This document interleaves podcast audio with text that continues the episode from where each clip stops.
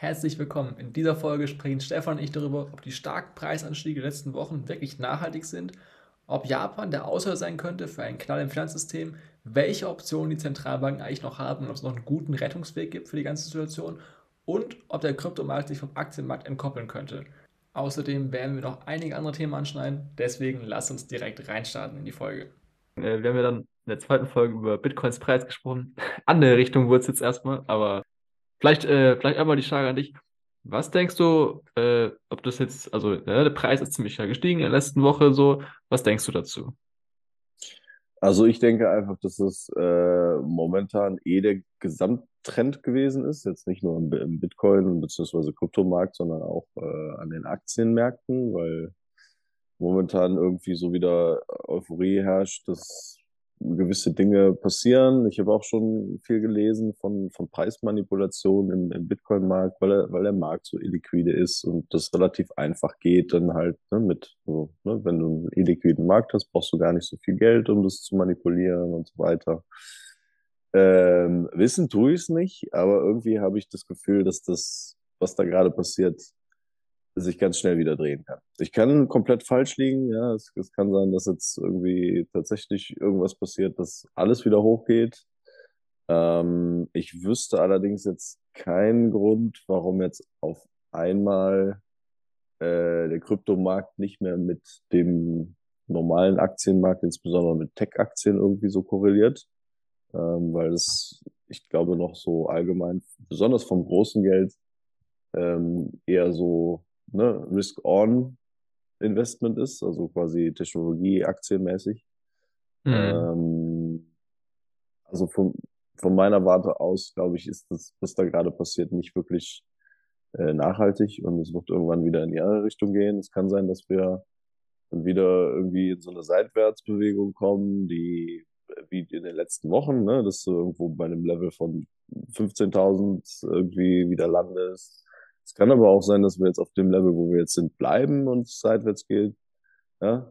Ähm, wenn, wenn jetzt der Markt noch bescheuerter wird, als er jetzt im Moment ist, dann kann es auch nochmal nach oben gehen. Ne? Aber das ist ja immer das, äh, das, das, was man nie weiß. Den, den Markt kann man, kann man schlecht vorhersehen und, und diese ganzen Technologie oder beziehungsweise Chart-Interpreten, äh, ähm, die wissen es halt leider auch nicht. Die können halt auch immer nur in Indikatoren geben weil ich glaube, das Entscheidende ist einfach nur, was die Fed jetzt macht mhm. und wie das gesamte Umfeld vom Markt dann darauf reagiert. Weil, ähm, ne, wenn, wenn die Zinsen leicht steigen, kann es sein, dass wir noch ein bisschen Partystimmung haben, äh, bis dann die Wirtschaft sagt, wir können nicht mehr. Mhm. Äh, wenn, die, wenn die Zinsen stärker steigen, äh, könnte es sein, dass es dann ganz schnell wieder zu, zu Ende ist mit dieser Partystimmung. Also das ist meine Meinung dazu. Ich bin natürlich jetzt auch kein, kein Finanzmarktprofi, aber also die, die Makro, makroökonomische Perspektive sieht ja eher Richtung Süden aus. Ja, was, sagst, ja, also, was, was denkst du denn? Eine kurze Referenz für Zuhörer ist der 16.01. jetzt gerade, also die Folge kommt ein bisschen später raus. Ähm, ja, also ich denke auch, dass das äh, kein nachhaltiger Anstieg jetzt gerade. Also es ist einfach auf, also die Makrofaktoren haben sich einfach nicht geändert. Ne? Also die Inflationszahlen in den USA war, glaube ich, der Auslöser ein bisschen, dass die halt niedriger reinkamen als jetzt ähm, die letzten und auch so wie erwartet oder ein bisschen niedriger. Ich glaube, das war so der Startpunkt, wo jetzt, äh, aber ich denke auch, dass äh, Marktpsychologie ist quasi auch ein sehr, sehr wichtiges, spannendes Thema, mit dem ich mich da ein bisschen beschäftige, so. Weil wir hatten ja eben jetzt ungefähr zwei Monate eigentlich fast, fast die im Kryptomarkt eigentlich super langweilig waren. Also es war eigentlich fast nichts passiert preismäßig so. Und dass die Leute einfach dann alle auch natürlich ein bisschen so eben ist illiquid der Markt, weil kaum Leute handeln und die Leute sind quasi gelangweilt und dann brauchen die irgendwie wieder einen Kick. Ne? So, dann ist, dann ist halt die, sobald dann einmal wieder ein bisschen Preisanstieg da ist, geht halt die Euphorie los und Leute kaufen einfach wild rein, einfach weil wieder spannend ist so. Ne? Das, glaube ich, ist auch ein nicht zu vernachlässigender Faktor. Aber ich glaube auch, also das nächste Federal Reserve Meeting ist, glaube ich, in drei Wochen, wenn ich mich nicht täusche. Äh, bis dahin, glaube ich, könnte auch noch ein bisschen Party jetzt gehen. Dann ist halt, wie du, wie du sagst, eben genau die Sache, was machen die? Starke Zinserhöhung, würde ich sagen, als sofortiger Crash eigentlich. Leichte Zinserhöhung oder keine Zinserhöhung heißt, Party kann noch ein bisschen weitergehen, aber wir haben ja jetzt in der anderen, in der ersten Folge schon drüber gesprochen, ne? es wird wahrscheinlich was äh, krachen im Finanzsystem. Zum Beispiel, was ich gelesen habe, ganz spannend, ähm, Aber das heißt spannend, also eigentlich nicht, nicht schön, aber die Japan, ähm, hast du damit dich beschäftigt, was da passiert aktuell so? Also da ist die, die Sache richtig am, am Kochen gerade, weil die Japaner haben ja die ganze Zeit ihre Zinsen manipuliert ähm, durch verschiedene Mechanismen und das gerät gerade alles aus dem Ruder, weil alle die japanischen Staatsanleihen verkaufen so und jetzt sind die halt vor einer sehr schwierigen Sache. Entweder die lassen die Zinsen halt doch höher steigen, was denen aber nicht gut bekommen würde, weil dann wird der Staat von Japan wahrscheinlich bankrott gehen.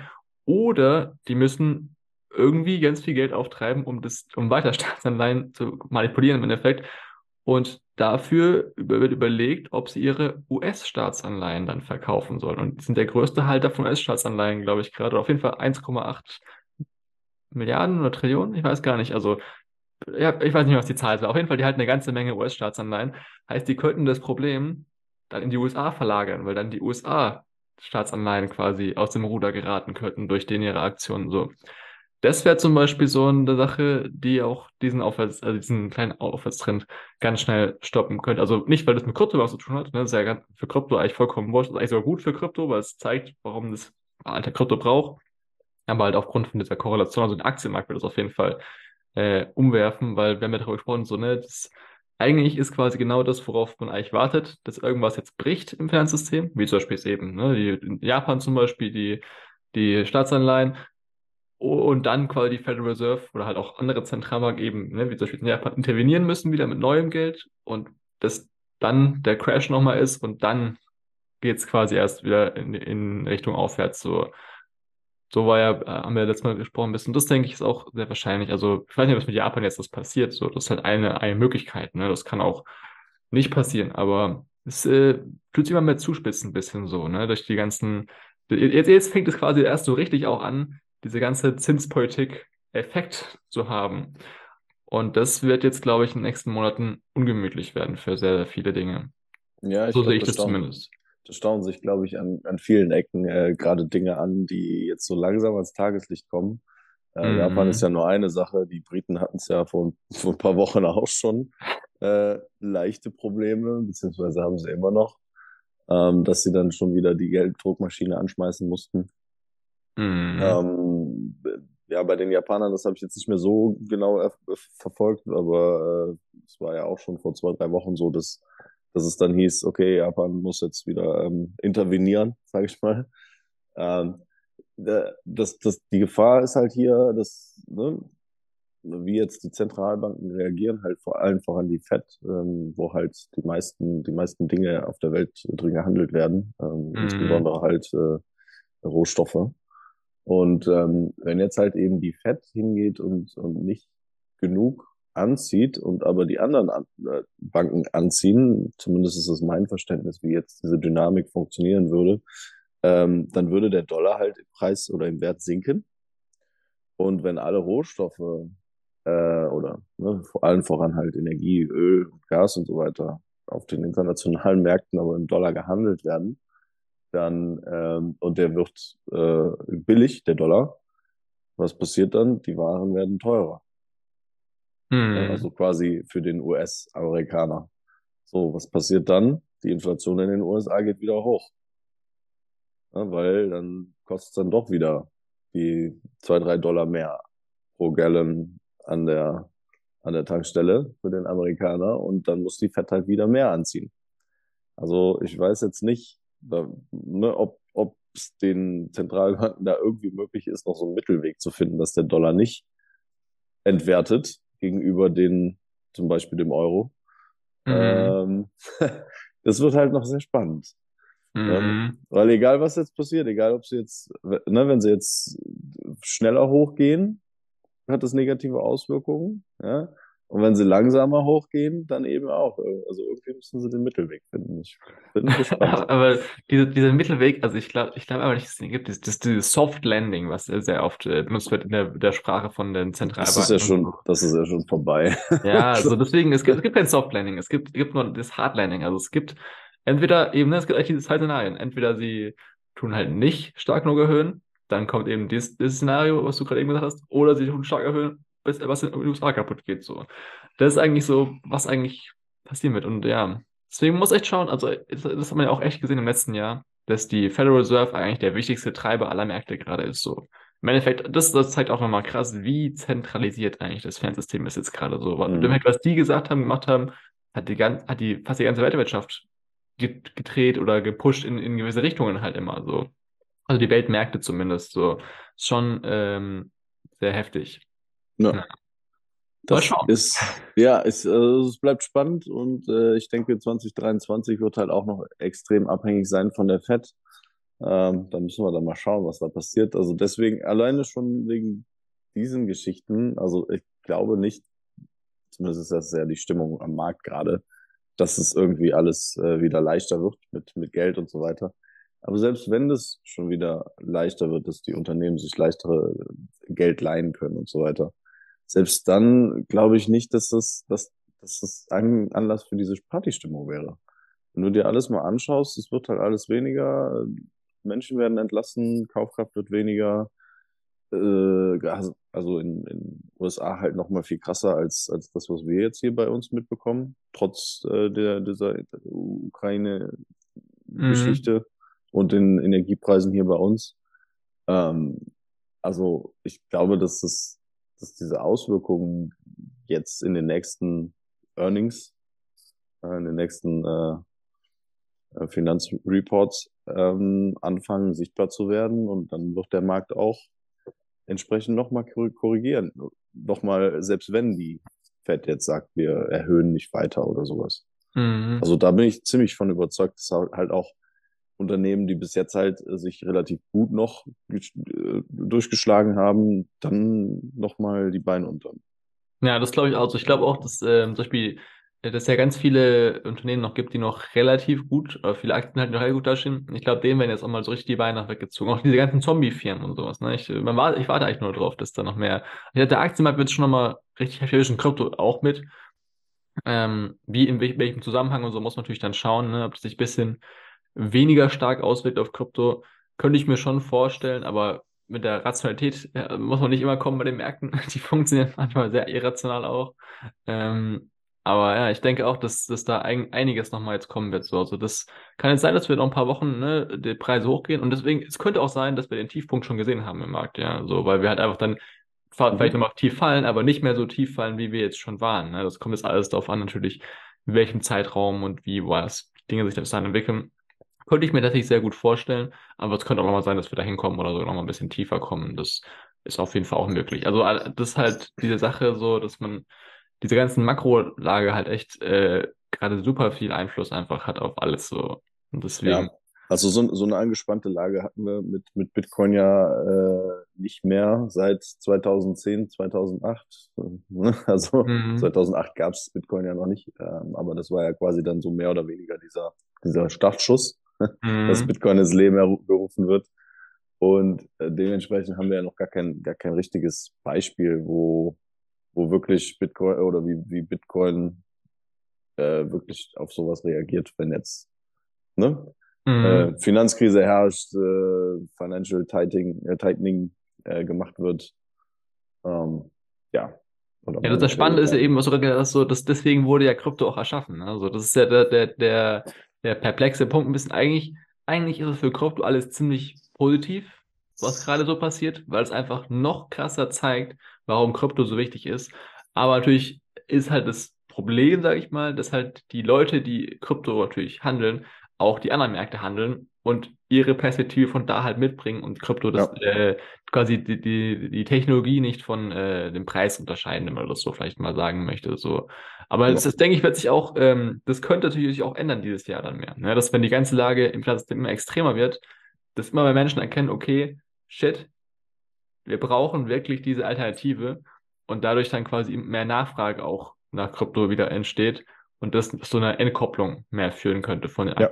äh, Aktienmärkten. Das ist zum Beispiel so ein Szenario, was ich beobachte ein bisschen, was ich sehr, sehr spannend finde, weil das wäre super gut natürlich für den Kryptomarkt. Und das wäre halt auch eigentlich, also logisch gesehen, sollte es passieren.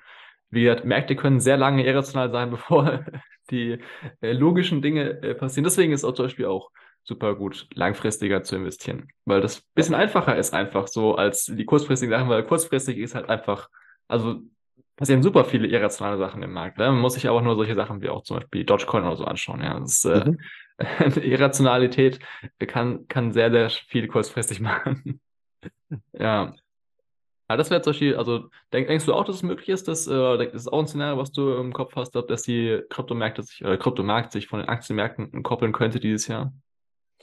Äh, ich glaube nicht, dass es dieses Jahr passiert. Ähm, ich glaube schon, dass es irgendwann passiert, wobei ich hier differenzieren möchte zwischen Bitcoin und Krypto insgesamt. Also Bitcoin und Konsorten, also Litecoin zähle ich jetzt beispielsweise halt auch noch zu, zu äh, Bitcoin, äh, weil es halt eine ähnliche, eine ähnliche Struktur ist, ne? so mehr oder weniger ähm, aber so Krypto an sich, wenn wir jetzt so Richtung Ethereum oder, oder Solana oder sonstige Sachen gehen, dann glaube ich, sind das die Aktien der Zukunft oder, oder ne, geht in diese mhm. Richtung. Ähm, aber was Bitcoin angeht, Bitcoin glaube ich, ja, könnte sich entkoppeln, könnte so eine, so eine leichte Rolle von Gold irgendwann mal einnehmen. Ja, was ich aber eigentlich schon immer so ein bisschen äh, ja, mhm. vermute, also zumindest mein, mein, meine Einschätzung von Bitcoin ist es halt das digitale Gold ist. Ja, und entsprechend könnte man sagen, Litecoin ist das digitale Silber, wenn man es möchte. Ja. Äh, da kann ich mir schon vorstellen, dass es tatsächlich ähm, nicht mehr irgendwann. Ich glaube nicht, dass es dieses Jahr soweit ist und ich glaube auch nicht, dass es nächstes Jahr soweit ist. Es sei denn, wir erleben hier wirklich einen richtig krassen Vertrauensverlust äh, von, von äh, Währungen wie, wie Dollar oder Euro ähm, oder halt auch anderen. Ne? Zum, mm. zum, Beispiel China ist da auch ein ganz großer Faktor, denke ich. Ja. Ähm, oder andere asiatische Staaten vor allen Dingen auch. Und ähm, aber auch so, so, so arabische Staaten und so weiter. Ja, wenn, wenn jetzt Gold quasi teilweise tatsächlich dann in Zentralbanken als, als äh, Asset hinterlegt wird für, für die Währung, also als eine Zurücklage, ähm, dann ist es ja de facto, wird es ja so benutzt wie Gold, beispielsweise, ja. Ähm, mhm. Und da sehe ich schon, dass, dass man das dann von Aktienmärkten entkoppeln würde, könnte, zum Beispiel. Ja. Aber ähm, bei, bei Token sehe ich das nicht so. Also bei, bei diesem klassischen, ne, man macht ja so grob die Unterscheidung Krypto und Bitcoin. das ist so, Bitcoin ist sowas für sich und der Rest ist Krypto. Mhm. Äh, also du meinst vor allem halt alle möglichen Kryptowährungen, die jetzt nicht das Ziel haben, eben Gold oder eine richtige Währung eigentlich nur zu sein, ne? Die halt nicht wirklich dezentral sind. Also, ne, die manipuliert werden können. Auch Ethereum kann ganz stark manipuliert werden. Gerade jetzt, wo es auf, auf Proof of äh, Stake ist. Ähm, ne, jemand, der Kontrolle über viel Ether hat, hat sehr viel Kontrolle über das Netzwerk. Das ist ja unbestreitbar dann in, in dem Sinne. Ja? Und da gibt's halt einzige, einzelne Spieler, die halt sehr, sehr viel Kontrolle haben. So, und bei Bitcoin und so weiter, es ist halt egal, wie viel ich besitze von Bitcoin oder wie viel, wie viel Bitcoin auf meinen Wallets liegen. Ähm, ich habe jetzt nicht mehr Macht dadurch im Netzwerk.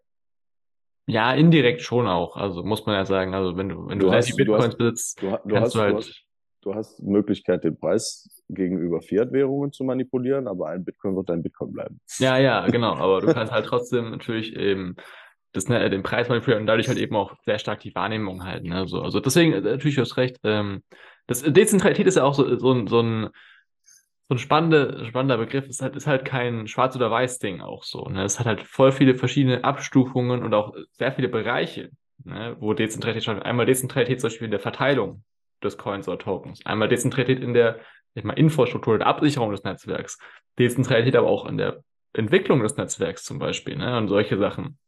Das, äh, oder eben auch in zusätzlicher Infrastruktur und solche Sachen. Das, äh, deswegen, ähm, ja, muss man echt, muss man echt viele äh, Sachen unterscheiden, so. Ähm, aber ich gebe dir recht, also das natürlich wird sich vielleicht auch so eine, so eine Trennung da stattfinden, dass äh, also jetzt aktuell ist ja eigentlich so, dass Bitcoin ziemlich krass den Markt vorgibt, ja. Und deswegen, wenn Bitcoin sich entkoppelt, würde wahrscheinlich auch der Kryptomarkt sich entkoppeln, jetzt aktuell so komplett. So, weil einfach die meisten Kryptowährungen über dem Takt, den Bitcoin vorgibt, hinterherlaufen noch so. Aber es könnte das, sein, dass es auch sich ändert, ja. Ich wollte gerade sagen, das glaube ich, wird sich dann auch irgendwann ändern. Also ich glaube, du wirst es schon irgendwann so, ne, ähnlich wie du es jetzt am Aktienmarkt hast, ähm, dass unterschiedliche Sektoren auch, ne, dass, dass man quasi auch Mhm. Krypto in unterschiedliche Sektoren einteilen kann, ob das jetzt Infrastrukturcoins sind, ob das jetzt irgendwelche anderen Projekte sind.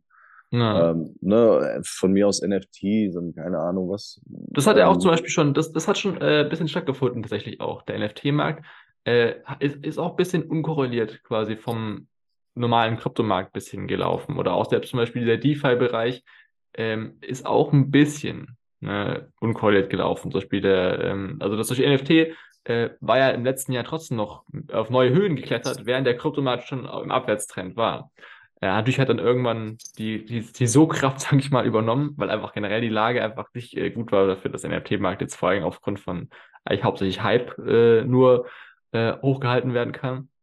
Aber das stimmt, das, äh, das wird auf jeden Fall noch mehr passieren, glaube ich auch. Vor allem so, dass diese, diese verschiedenen Nischen sich Ja. noch mehr aufteilen, weil im Endeffekt, das ist ja auch so ein bisschen so eine spannende Sache. Ist Krypto eine Geldanlage, eine neue Kategorie von Geldanlage oder ist einfach eine neue Technologieebene, auf der wir die Geldanlagen, die wir jetzt haben, einfach hinaufheben? Ne? Zum Beispiel Thema Währung, Aktien, Immobilien, Gold und so weiter, Rohstoffe. Ne? So, dass wir quasi einfach eine neue Technologieebene ha- Ebene haben, auf der wir diese ganzen Sachen halt handeln und managen können. So, ne? Das ist so ein bisschen so äh, auch eine sehr spannende Frage. Was denkst du, was denkst du dazu zu der Frage? Diese spannende Frage werden wir in Teil 2 beantworten. Außerdem noch einige andere spannende Themen, die wir angehen werden. Zum Beispiel eben auch die Frage, welche wirklich starken Nutzungsmöglichkeiten NFTs eigentlich bieten, wie man sich ein sinnvolles Portfolio aufbauen kann und wie man auch sein Portfolio auch sehr einfach managen kann, um wirklich Wohlstand und Freiheit zu kreieren, ohne dass das Ganze furchtbar kompliziert ist. Deswegen sei gespannt auf Teil 2, der nächste Woche rauskommen wird.